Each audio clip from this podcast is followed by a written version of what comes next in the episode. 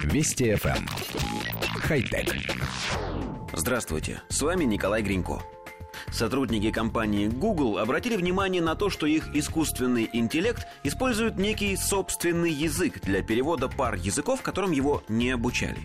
Google подключила свой сервис переводов к нейросети в конце ноября, и это позволило сразу же сократить количество ошибок и неточностей в переводах с китайского на английский и обратно, примерно на 60%.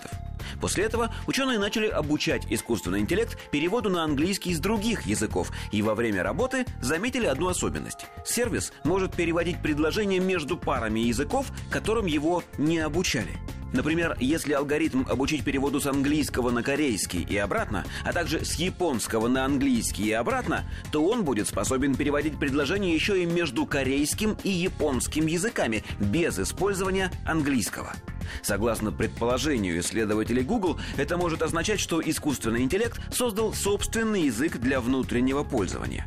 Судя по всему, алгоритм находит соответствие между всеми тремя языками и за счет этого способен сопоставлять слова из непроработанных им языков без соотнесения с английским эквивалентом. Более подробное изучение карты памяти искусственного интеллекта, используемого в Google Translate, подтвердило эту гипотезу. Коллектив редакции нашей программы просит вас вдуматься в новость. От искусственного интеллекта никто не требовал переводов с корейского на японский. Он самостоятельно придумал для себя эту задачу и самостоятельно нашел способ ее решения. Причем таким методом, до которого человек вряд ли додумался бы, программа придумала собственный внутренний язык.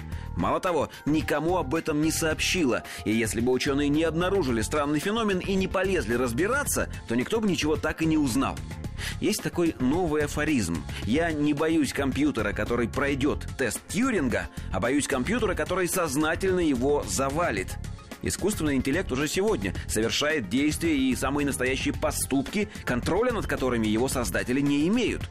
И, честно говоря, предсказание Стивена Хокинга о возможной смерти человечества от рук машинного интеллекта внушает все большее опасение. Конечно, люди умны и не позволят своему детищу нанести человечеству хоть какой-нибудь вред. Хотя... Вести FM. Эм. Хай-тек.